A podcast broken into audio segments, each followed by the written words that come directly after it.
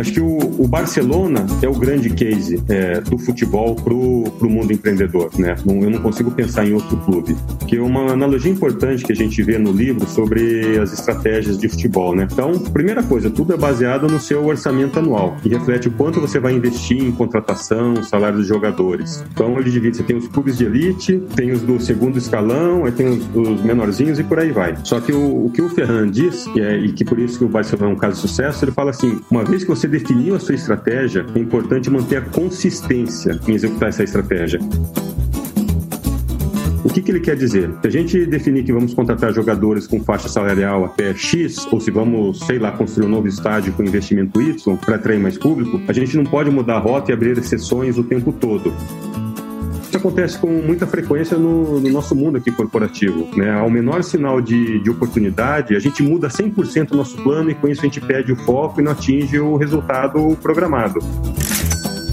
Hoje vamos falar de futebol aqui no Resumo Cast e o autor do livro, Ferran Soriano, que já foi dirigente do Barcelona, conta que quando assumiu a sua gestão, recebeu o conselho do dirigente anterior para não inventar moda, para não fazer muita coisa diferente, porque no futebol não tem muita lógica, funciona por sorte.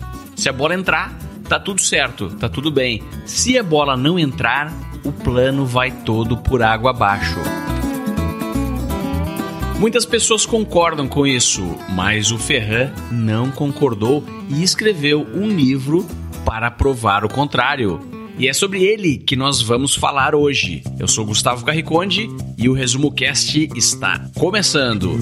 Os melhores livros de negócios investigados a fundo por quem entende de empreendedorismo. Fique ligado, pois está começando mais um episódio do Resumo Cast com Gustavo Carriconde e Renata Libérica. O livro A Bola Não Entra Por Acaso foi publicado pela primeira vez em 2010. O autor é Ferran Soriano. Essa obra descreve como o clube de futebol Barcelona fez para alcançar o sucesso e se tornar um dos maiores clubes do mundo. Soriano nasceu em Barcelona, se tornou vice-presidente do time de futebol do Barcelona e fez parte da equipe que, em 2003, transformou a gestão do clube, o levou a ser uma das maiores marcas do mundo e, em 2012, foi eleito CEO do Manchester City Futebol Clube. E hoje aqui no Resumo Cast, para falar sobre esse livro, eu recebo novamente o Fernando Godoy, que tem uma vida repleta de futebol e empreendedorismo. Eu joguei em clubes do interior, depois passei pelo 15 de Piracicaba durante um ano, e aí na época que eu estava indo pro, pro Guarani foi quando entrei na faculdade. Eu tive que abandonar o futebol. E depois, mais tarde, eu tentei voltar mesmo depois de formado, voltei a treinar no, no 15, foi a época que a TAM assumiu, e depois acabou trocando todo mundo. Então, fui para os Estados Unidos, eu me formei, trabalhei um ano aqui, e fui para os Estados Unidos atrás do meu sonho, que era ser jogador de futebol. E joguei profissional lá por dois anos. Só que em paralelo, minha outra paixão, que era tecnologia, fui fazendo em paralelo os dois, jogando bola profissional e trabalhando com uma empresa, para uma agência de internet lá. Sou um empreendedor serial, é, sou, sou fundador da Flex Interativa, uma empresa pioneira de realidade aumentada, virtual e mista e inteligência artificial. Sou fundador da cervejaria Leuven e responsável no Brasil pelo Spiritual Football. E também trabalho do mentoria e invisto em outras startups. Mas esse aqui é um programa para empreendedores. Será que tem alguma coisa a ver futebol com empreendedorismo? Total conexão, né? Acho que esse livro quebra vários paradigmas. É, primeiro que esse livro é uma aula sobre gestão, então não é só para gestores da indústria do futebol, porque a gente pode tirar várias lições, vários insights para o mundo corporativo. Tem várias passagens, exemplos que, que ilustram isso daí. Ele fala sobre estratégia, gestão, ele fala sobre inovação, fala sobre a globalização da marca, sobre trabalho em equipe, fala sobre propósito e, enfim. É, até perguntaram, lembro, para assistindo vários, não só pelo livro, mas vi várias palestras dele, ele pergunta: Ferran, qual é a melhor ferramenta para fazer a transformação no BAS? E o cara responde: atitude e pensamento empreendedor. Então, a partir daí já tem uma ideia para quem serve esse livro, né? Claro, para gestores, empreendedores de, de qualquer segmento.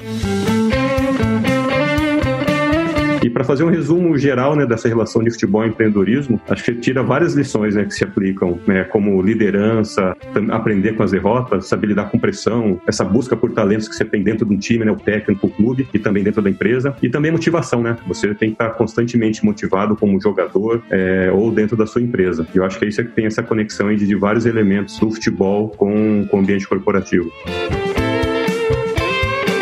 Fala um pouco mais então sobre o autor do livro. Gustavo, eu arrisco a dizer que o Ferran Soriano seja hoje um dos maiores e mais importantes gestores de futebol atual. Eu, cara, eu, é eu acho ele uma mente brilhante. Pra você ter uma ideia, ele assumiu o Barcelona em 2003, a gestão dele, né? E o time, eu lembro que não ganhava nada. Acho que a última vez que ganhou alguma coisa foi um campeonato espanhol em 99. E o Barcelona até então só tinha vencido uma vez a Liga dos Campeões. Temporada, acho que 91, 92, se não estou enganado. E sob a sua gestão, o Barça foi campeão europeu duas vezes, tricampeão espanhol. Então, assim, o cara fez uma revolução, uma transformação lá dentro do Barcelona.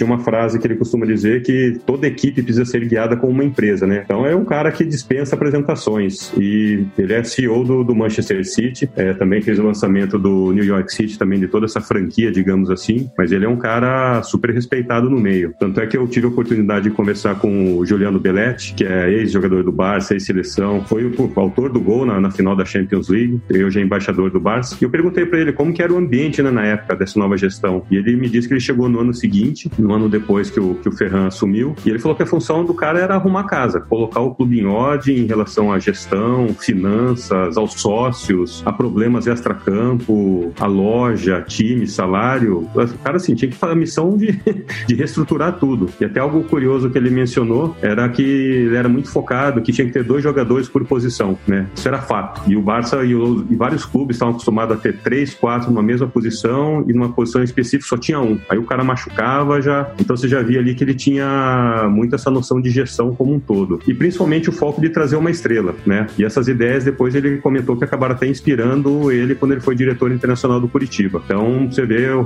o Ferran realmente é uma autoridade no assunto.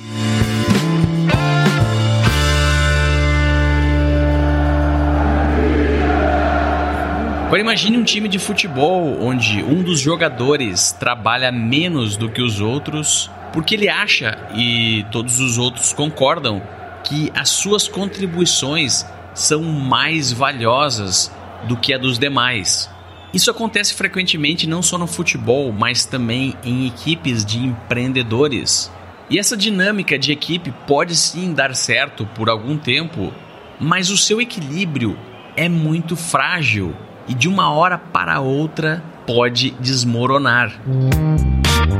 O autor cita o exemplo de Ronaldinho Gaúcho quando jogou no Barcelona em 2007 e todos concordavam, até mesmo o técnico declarava publicamente que no seu time 10 jogadores trabalhavam na defesa quando se perdia a bola. Mas o equilíbrio do time se mantinha, pois todos concordavam que Ronaldinho deveria se resguardar e estar preparado para os momentos de ataque. Até que o brasileiro entrou numa má fase e passou a não entregar os resultados que todos esperavam. E aí então aquele equilíbrio frágil do time se rompeu e o Barcelona entrou em crise.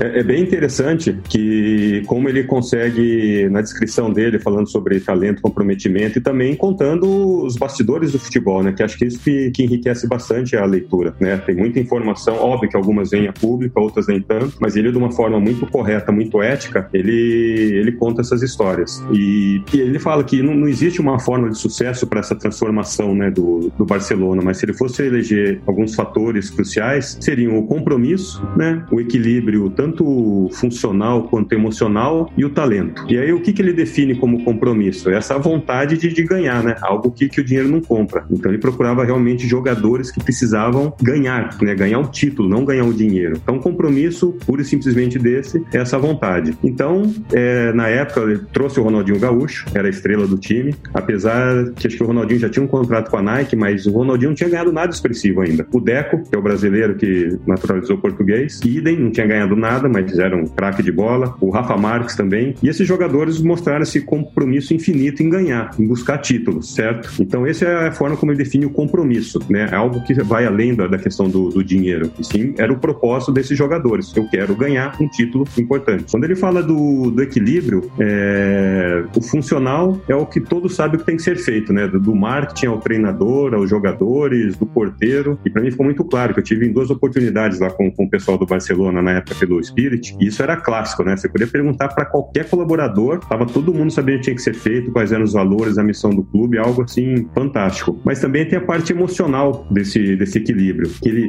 ele sabe o que tem que fazer, ou seja, ele entende qual é a função dele e ele aceita, né? Então essa questão de aceitar é o que ele chama do, do equilíbrio emocional, que às vezes eu tenho, eu sei o que eu tenho que fazer, mas não necessariamente eu vou cumprir as regras, eu vou aceitar, eu vou discordar, eu vou gerar conflito. Então ele dá esse equilíbrio emocional. E o talento, obviamente, na linguagem de futebol é você ter dinheiro suficiente para comprar esses melhores talentos. E acho que um, talvez acho que o exemplo clássico que ele fala no livro é, foi em 2006, onde o Barça ganhou tudo, mas tudo mesmo, porque havia esse compromisso, né? Havia um equilíbrio funcional, emocional e talento tinha de sobra. Então, sobre esses três pilares, o Barça ganhou tudo em 2006. E já em 2007 perdeu tudo. Mas por que que perdeu tudo? Porque ele fala que houve esse desequilíbrio, o desequilíbrio nas relações humanas, né? Como o Ferran costuma dizer. Em 2006 o Ronaldinho era o, o grande aço do time, mesmo não, não defendendo, não correndo tanto em campo como os demais companheiros, seu talento era incrivelmente superior. Só que no ano seguinte, os jogadores deixaram de doar tanto porque sacaram que eles estavam se matando e o Ronaldinho se esforçava menos, né? Mas mesmo assim, o Ronaldinho queria levar todas as glórias. Resumindo, né? Acho que havia talento e equilíbrio funcional, mas não havia mais o, o emocional. Então, havia esse desequilíbrio na relação entre os jogadores. E era um, chegou o momento de ajustar a fórmula. E até uma passagem do,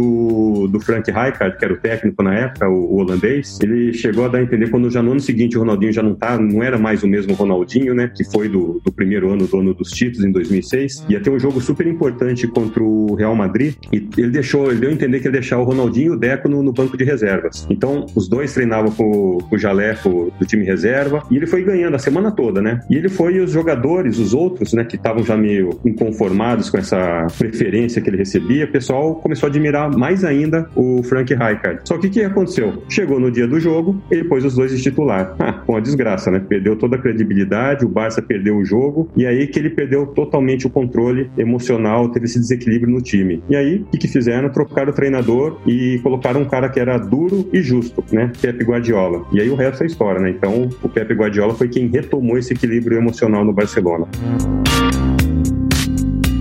Soriano apresenta no livro a fórmula matemática que utiliza para desenvolver equipes que se complementam e que lutam por grandes resultados. Fórmula: Time vencedor é igual a compromisso multiplicado pelo equilíbrio elevado ao talento, onde compromisso é a vontade autêntica de alcançar os próprios objetivos, de se esforçar sem desistir. Equilíbrio, a compreensão e aceitação do papel de cada um dos membros pelo bem da equipe. Talento, a capacidade de atrair jogadores consagrados e desenvolver futuros talentos, e que ambos tenham as características ideais para o time.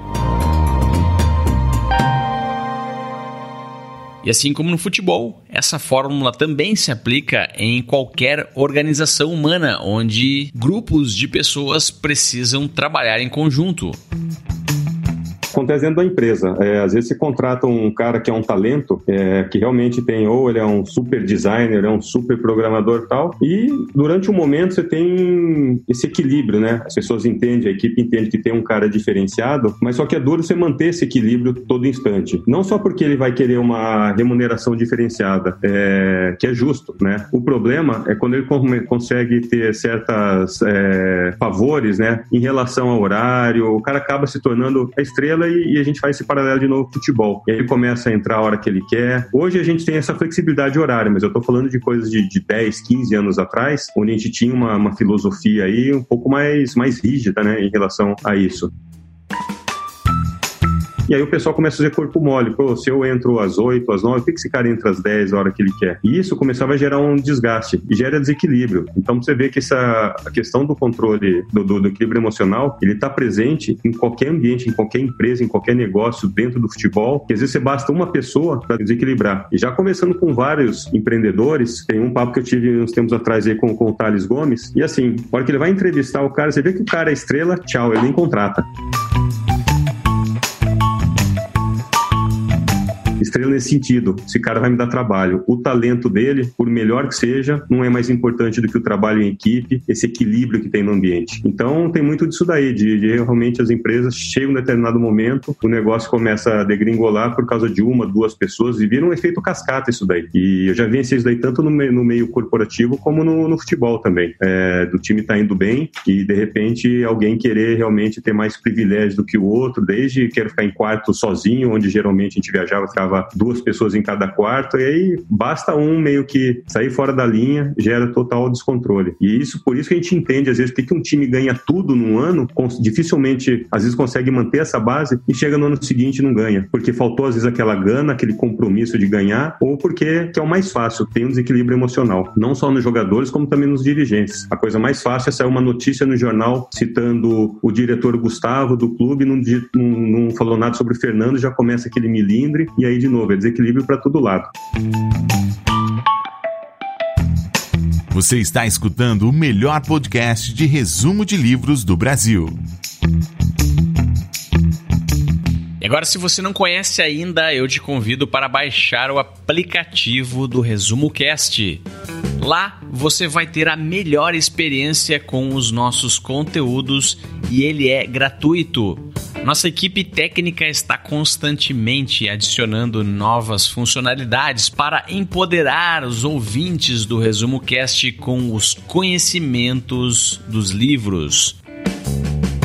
Dentre outras coisas, no nosso aplicativo você vai poder fazer a sua própria biblioteca de resumos, escutar os episódios offline sem conexão com a internet e enviar sugestões de livros para debatermos nos próximos episódios. Então visita lá resumocast.com.br barra aplicativo e baixe agora mesmo para Android ou iOS.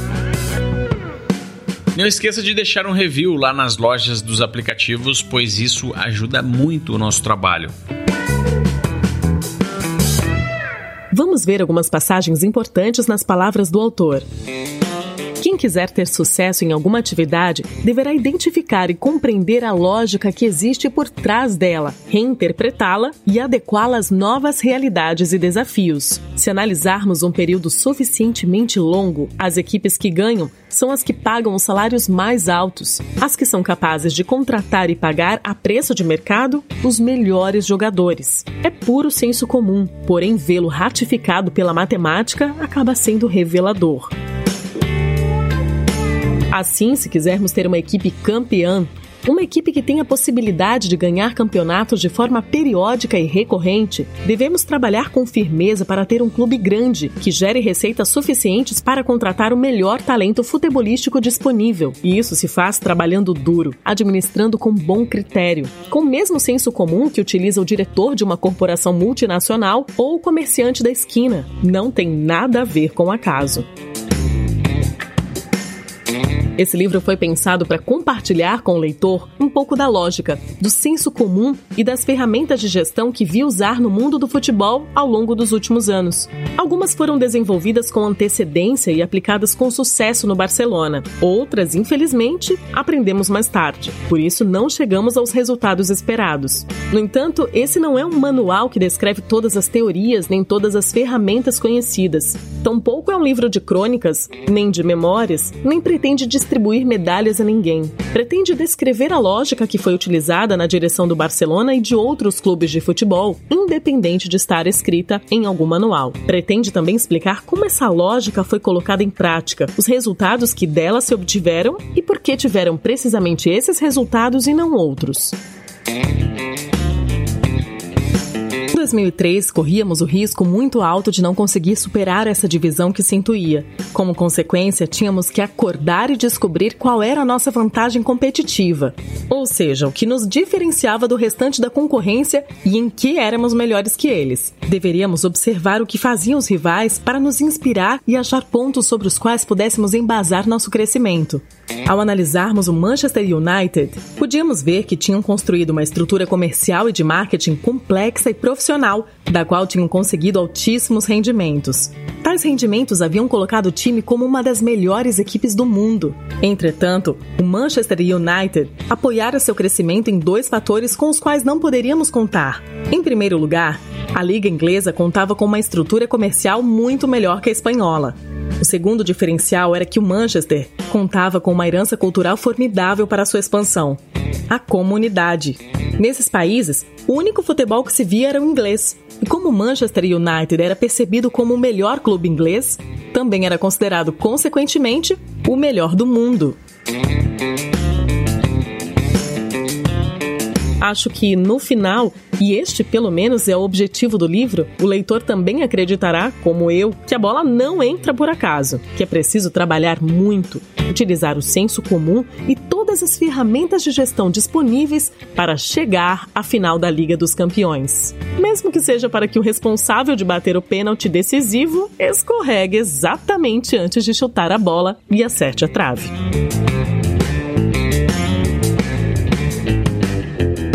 Acho que a bola não entra por acaso, porque tudo é uma questão de, de planejamento e gestão. Eu acho que todos nós já escutamos aquela frase, né? No mundo da indústria, sei lá, farmacêutica, prestação de serviço, restaurante de negócio, é diferente. Sempre tem alguém achando que é diferente. Você chega para uma determinada indústria, o cara olha para você e fala: não, aqui é diferente, né? Parece que tem algo especial que você não tem. Só que a gente sabe, por trás de todo negócio, existe uma lógica que você deve compreender antes de começar o seu trabalho como colaborador ou o seu novo negócio. E isso é básico no processo de gestão. O que está por trás do setor de, de telecom, do varejo, do agronegócio, apenas como exemplo, você tem que estudar e compreender. E quando o Ferran chegou no Barcelona, ele escutou exatamente isso do, do gestor anterior. Pô, o cara bateu no ombro dele e falou: Ferran, o negócio que é o seguinte: não vem inventando moda, não. Se a bola entrou, tá tudo lindo. Se a bola não entrou, você tá ferrado, porque isso daqui não tem lógica. E o Ferran, a grande habilidade dele foi compreender essa lógica dentro do futebol e ele teve muito sucesso. Ele estudou, né, usando o jargão dele, assim, estudou o terreno do jogo. Diferente de muitos dirigentes que afirmam que seu, sei lá, o cara fala que fracassou porque foi ao acaso, né, porque a bola não entrou, porque o futebol não tem lógica. Então acho que compreender essa lógica e interpretá-la é que levou as empresas a inovarem ele fala muito desse entendimento, né, do, de estudar o terreno do jogo. O que que ele fez? Por que, que a bola não entra ao caso? Que quando ele assumiu a diretoria em 2003 do Barcelona, o clube faturava 120 e tantos milhões de euros. Só que o clube perdia mais de 70 milhões de euros, né? Então foi a primeira coisa que ele fez. Ele falou, caramba, isso é um problema sério aqui. E aí ele foi comparar com o Manchester, que era o grande clube inglês, né? Tava na frente de todo mundo. E faturava, sei lá, 250 milhões de euros, né? O Sorveiro faturava o dobro do Barcelona na época. Enquanto o Manchester United era o número um, o Barcelona Barcelona era número 13 do, do ranking. E aí, depois de cinco anos dessa gestão dele, o Barcelona passou a ser o número um e, passando, e faturando muito mais que os 300, que 300 milhões, que era um número muito maior do, do que o Manchester United. E, principalmente, ganhando vários campeonatos. E o que ele fala, nada foi por acaso. Ele teve esse trabalho muito forte em planejamento, em compreender o mercado, recrutar os melhores talentos, fazer essa gestão, gestão muito rígida na questão financeira, querer é, reformular todo o marketing, né? E ele menciona que, que o, o, grande erro da maioria dos clubes, né? Isso é um fato importante, uma passagem interessante no livro, é que os grandes clubes contratam ex-jogadores para se tornarem dirigentes. Talvez nada errado hoje, porque hoje você tem muita escola, o cara pode se aperfeiçoar. Mas é o que ele sempre fala, o ex-jogador sempre exerceu a função de jogador, não de dirigente. E o ex-jogador pode ser um bom, um grande técnico, com certeza, pois eles entendem a linguagem do futebol. Então ele já vai começando aqui, fazendo um paralelo com, com o mundo corporativo, você ter as peças corretas né, em cada lugar, não ficar improvisando, que é coisa normal. O cara acabou de jogar, aí encosta aqui, vem cá, vira diretor. Pô, o cara era um ótimo jogador. Não que ele possa ser um grande diretor, mas ele vai ter que estudar, se preparar para isso. Não é porque ele jogou futebol que vai ser um grande diretor. Uma coisa não tem nada a ver com a outra. E muitos clubes erram nessa estratégia. E E ele entendeu que essa indústria é, crescia do futebol, né? E crescia muito. E, sei lá, 20, 30 anos atrás, que 80% da receita, ele fala que vinha só da, da bilheteria, né? Como se fosse um circo, né? A única receita, a maioria só vinha da, da bilheteria. E hoje a receita do, da indústria do futebol, você tem um estádio, você tem a televisão, você tem o marketing, né? E o que ele quis fazer é transformar o Barcelona como se fosse algo parecido com a Disney. Você tem as estrelas, né? Você tem os talentos lá, o Ronaldinho Gaúcho da, da época, ele transforma o estádio assim num parque temático e tem todo o merchandising. Então entram, sei lá, 10, 20, 30 milhões de euros no estádio em dia que não tem jogo, porque essa receita vem, vem do museu, vem da loja. Então quando ele fala que a bola não entra por acaso, ele vem por trás todo esse estudo da, da indústria, dos porquês, o que fazer, de analisar um grande concorrente, quem está na frente e por aí vai.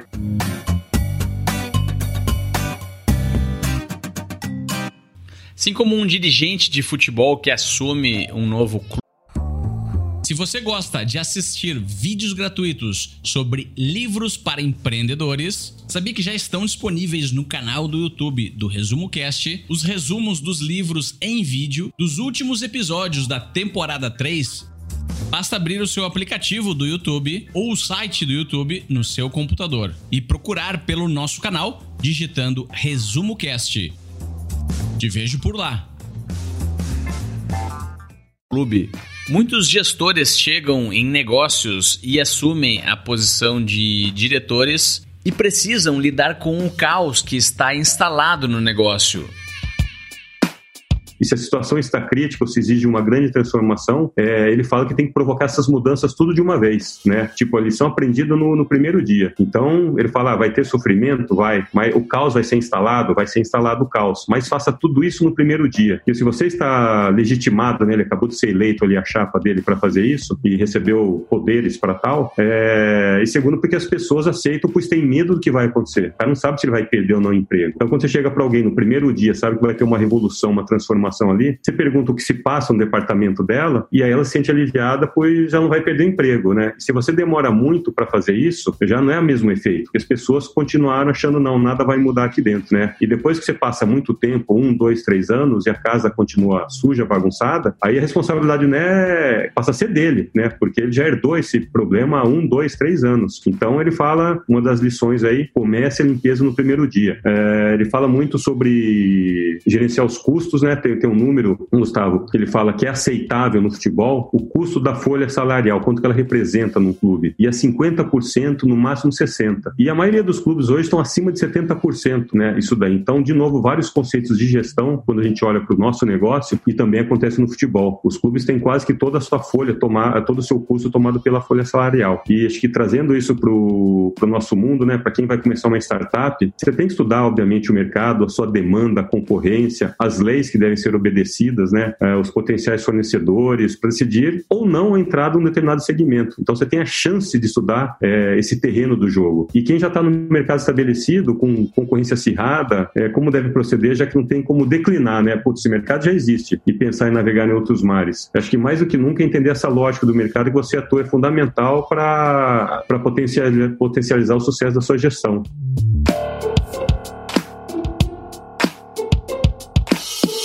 Resumo Cast Livros para empreendedores. Em qualquer time de futebol temos perfis de jogadores diferentes. Eles precisam fazer coisas diferentes, eles precisam ter habilidades diferentes, eles precisam jogar em posições diferentes. Um time equilibrado não é composto só de atacantes ou só de defensores.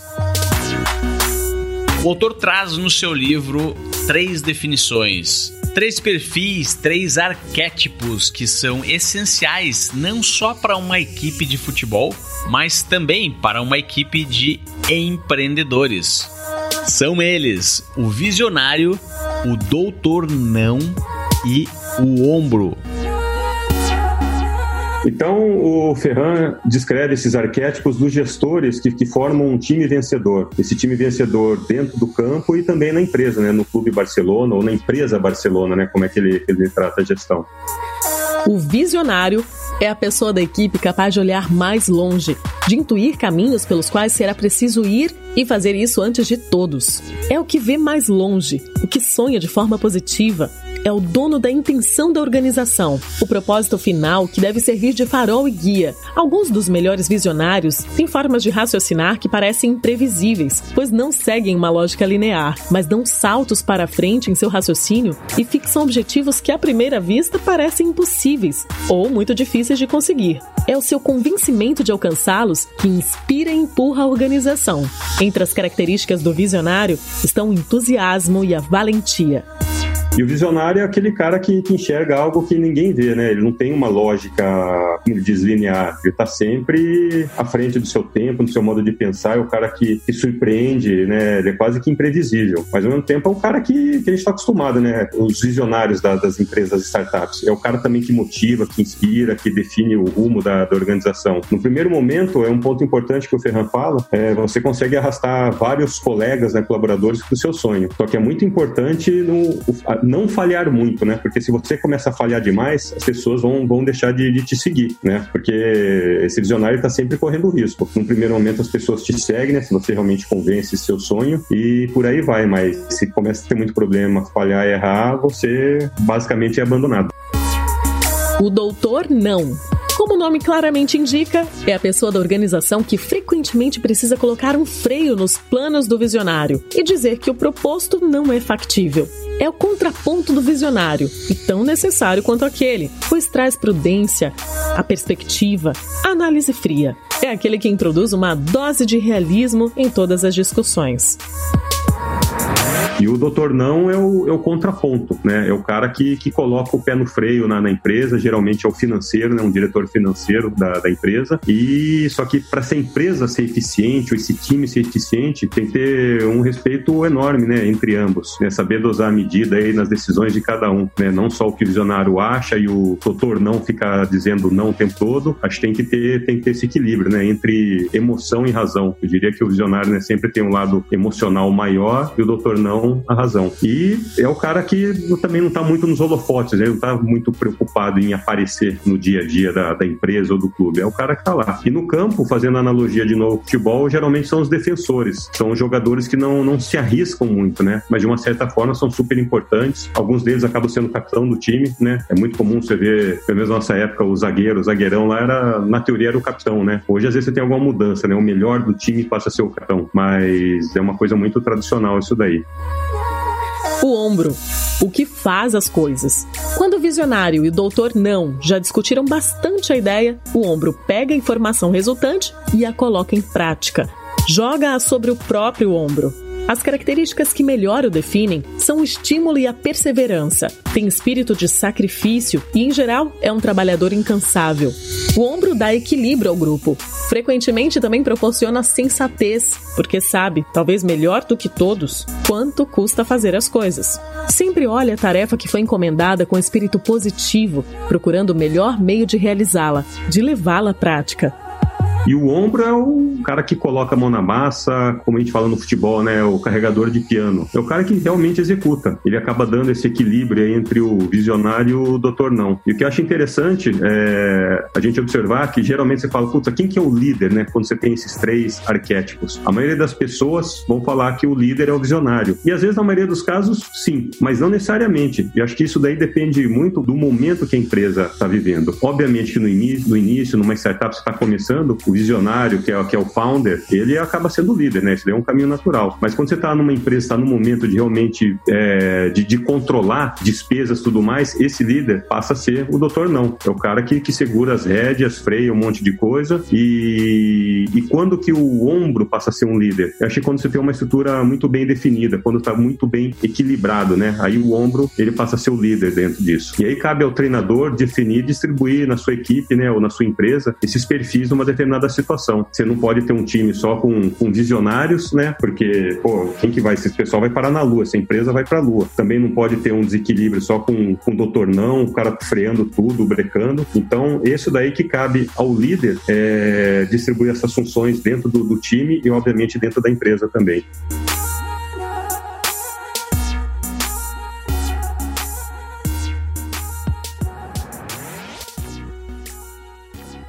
Existem quatro etapas de desenvolvimento que uma equipe deve passar para conquistar o sucesso no seu trabalho e se tornar vencedora. Etapa Constituição. Como o nome indica, esta é a etapa no qual o time se constitui. Seus membros começam a trabalhar juntos. É possível que seja a primeira vez que colaborem entre si, fixam os objetivos que querem alcançar, identificam os desafios que têm pela frente e estudam os detalhes. Nessa fase, todos os membros da equipe atuam da melhor maneira possível, contribuindo com tudo que sabem e podem. Não obstante, são contribuições estritamente individuais. Destas, não forma ainda uma equipe de trabalho. É o momento de se conhecer. Todo mundo vê e aprende como se comporta o outro perante os desafios que estão colocados e perante a pressão que pode existir sobre eles. Quando a gente fala de, de forming, storming, norming e performing, né, que na verdade são as quatro etapas de desenvolvimento de uma equipe, né, que foi idealizado por um psicólogo americano, né, o Bruce Tuckman. O que, que ele quer dizer? Né, como é que você forma uma equipe? Né, quais são esses estágios? O primeiro estágio lá é a formação, né, a constituição da equipe. Ou seja, você tem o início de um trabalho, um, você vai definir objetivos, quais são os desafios. O pessoal tá, tá se conhecendo, né? Quando chegar numa rodinha lá, que ninguém se conhece, tá todo mundo se apresentando, vamos formar uma equipe, então é aquela cordialidade, a contribuição geralmente é individual e cada um quer contar um pouco, né, como é que é o seu know-how, vão explorando as ideias, ou seja, tá tudo tranquilo, tá em formação. Etapa agitação.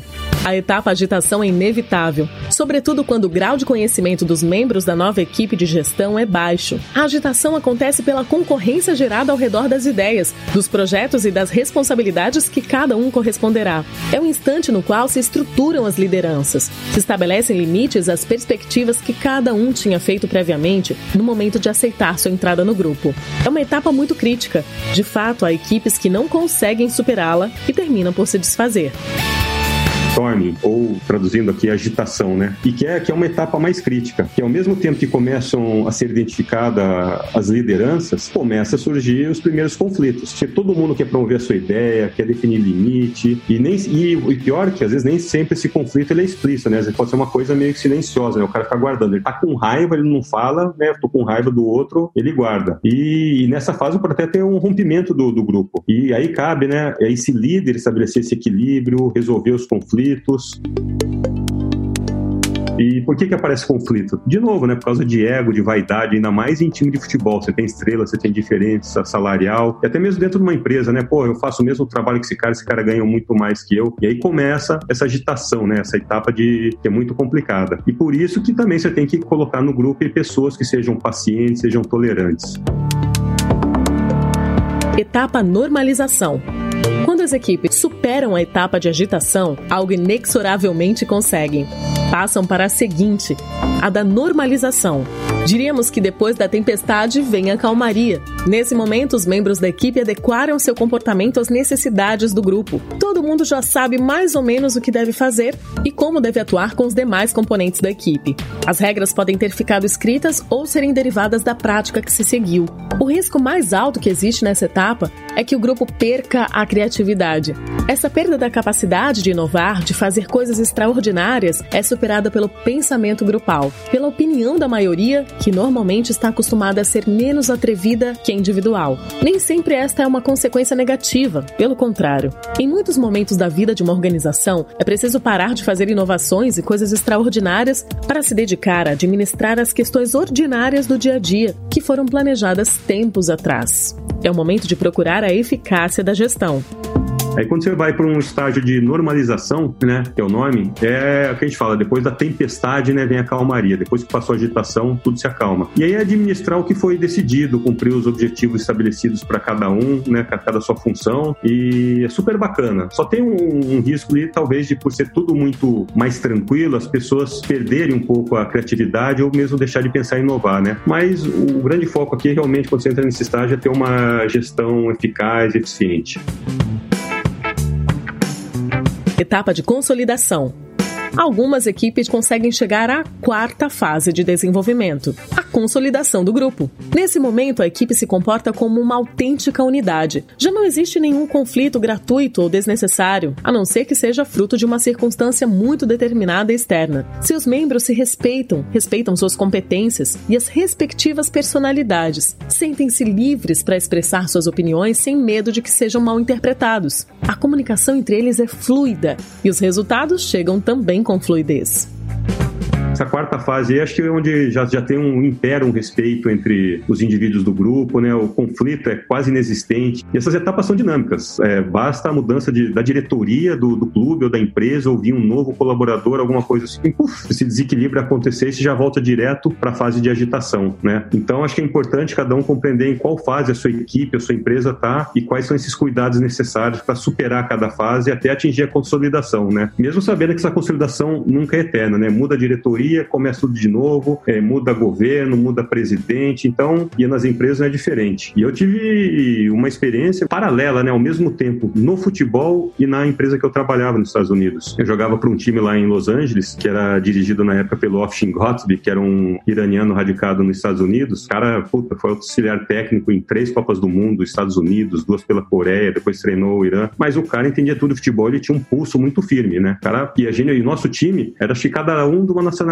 Era um eu brasileiro, tinha argentino, é, nigeriano, tinha inglês, tinha russo, croata, um americano só no time inteiro. Então a gente estava pronto para explodir, né? O time. Era difícil de ser administrado. E em paralelo eu estava trabalhando numa empresa de internet em Los Angeles que ela foi comprada pela Excel, que era a maior empresa de internet dos Estados Unidos na época. Ela juntou ao mesmo tempo três escritórios, três agências em Los Angeles, no mesmo lugar, assim, da noite pro dia, junta todo mundo. E tudo estava meio consolidado já, né? Tanto o time, o time já estava há meses treinando, jogando já, e a agência também. Todo mundo tinha nosso mundinho lá, mas funcionava muito bem. Era uma empresa chamada Boxstop. E tá tudo super bacana. Me lembro que na mesma semana eu viajei no fim de semana para jogar com o time e o Offshin, que era o técnico, não podia porque a esposa dele tava para nascer a filha dele. E aí mandou auxiliar técnico que, que aconteceu? A gente chegou na sexta-feira em El Paso, no Texas, para jogar e o Austin não deixava ninguém sair para beber nada, né? Véspera de jogo, concentração, aquela história toda de futebol. E o cara chegou lá, o colombiano, que era auxiliar técnico, já saiu com dois para beber à noite. Eu era o capitão do time, né? E eu olhei tudo aquilo lá, né? Todo mundo olhando meio estranho. Falei, bom, deixa, né? E os dois saíram com ele, era um outro colombiano e um argentino, e os dois não eram titulares, eram reservas. E os caras achando, ah, a gente não vai, talvez não jogue mesmo, aí vamos sair beber. E falei, bom, cada um faz o que sabe que faz. Chegou no dia do jogo, o que o fez? Deixou os dois que eram reservas e titulares. Os dois saíram na balada com ele. Pegaram tarde pra capeta, já, já começou a criar, lembra quando a gente falou no início da conversa, a questão do, do equilíbrio emocional? Aquilo já veio ladeira abaixo. Resumindo, a gente saiu de um time que era consolidado, a gente era líder do, do campeonato, perdemos o jogo, gerou um conflito entre todo mundo, levou mais de um mês pro Austin voltar e colocar a casa em ordem, porque aí afloraram uma série de conflitos. Mas bastou uma única mudança, um único dia, num único jogo, numa atitude diferente, o técnico, o auxiliar técnico colocar duas pessoas que não teriam combinados para jogar de titular, que saíram na noite, beberam e tal, desandou. Então a gente voltou na agitação. E a empresa foi a mesma coisa, porque imagine, pessoas com os mesmos cargos, eu era gerente de projetos, tem um monte de gerente de projetos de outras empresas, novos desenvolvedores, novos caras de TI, novos CTOs, designers. E quem que vai liderar todo mundo aqui? E virou um inferno também. A gente, de novo, saiu da consolidação, projetos sendo entregues numa harmonia tal, e a gente entrou direto na agitação, naquele storm. Por quê? Veio conflito um atrás do outro, né? Porque as regras não estavam bem definidas, quem ia liderar, processo. Eu tinha um processo na empresa, o gerente de projetos da outra vinha com uma outra cabeça. E o pessoal ali, americano, também não era fácil, né? Tinha muito ego, muita vaidade e querer impor as suas decisões, até que um gerente de projetos que era de uma outra empresa era o cara que era líder nato. Ele conseguiu contornar a situação e colocar as coisas nos lugares. Mas eu comento isso porque, assim, é um segundo para o negócio desandar. Isso é muito comum, não acontece no futebol, acontece em qualquer lugar, qualquer empresa. Basta uma escorregada e a empresa volta nesse período de agitação ou de storm, como os americanos gostam de chamar. Todo empreendimento de sucesso tem um propósito, tem os seus valores e uma liderança forte que acredita na importância em ter um propósito. É claro que negócios que não vão muito bem ou que não têm uma identidade também são o oposto. A liderança não entende e não acredita que é preciso um propósito maior.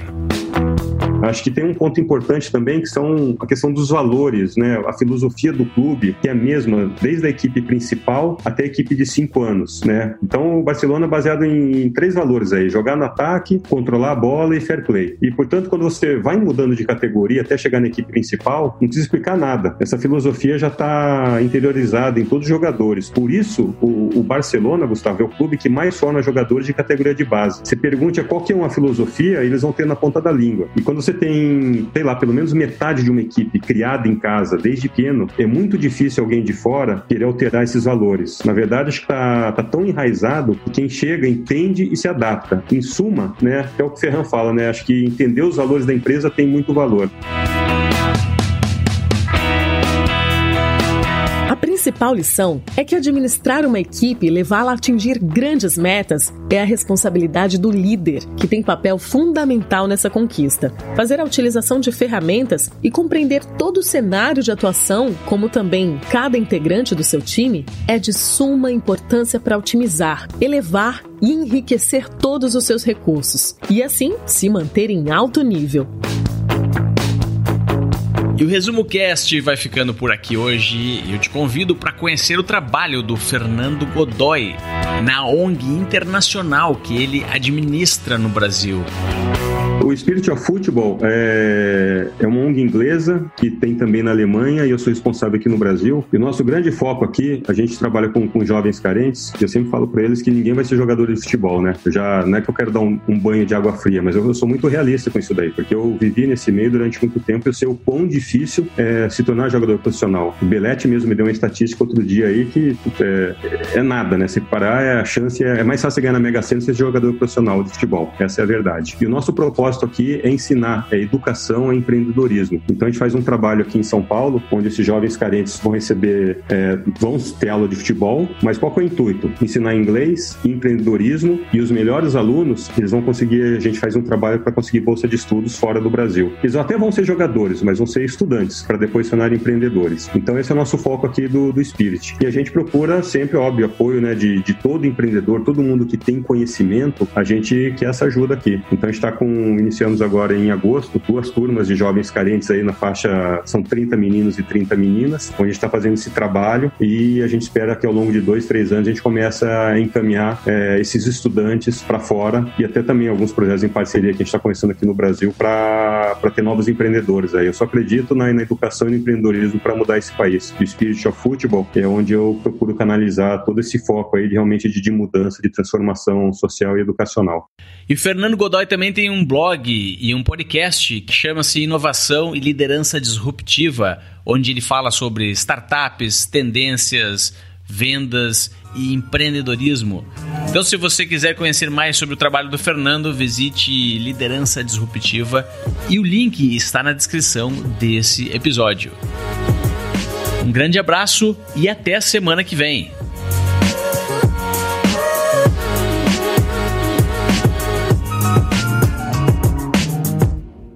Toda semana um novo episódio, gratuito e feito por quem entende de resumo de livros de negócios.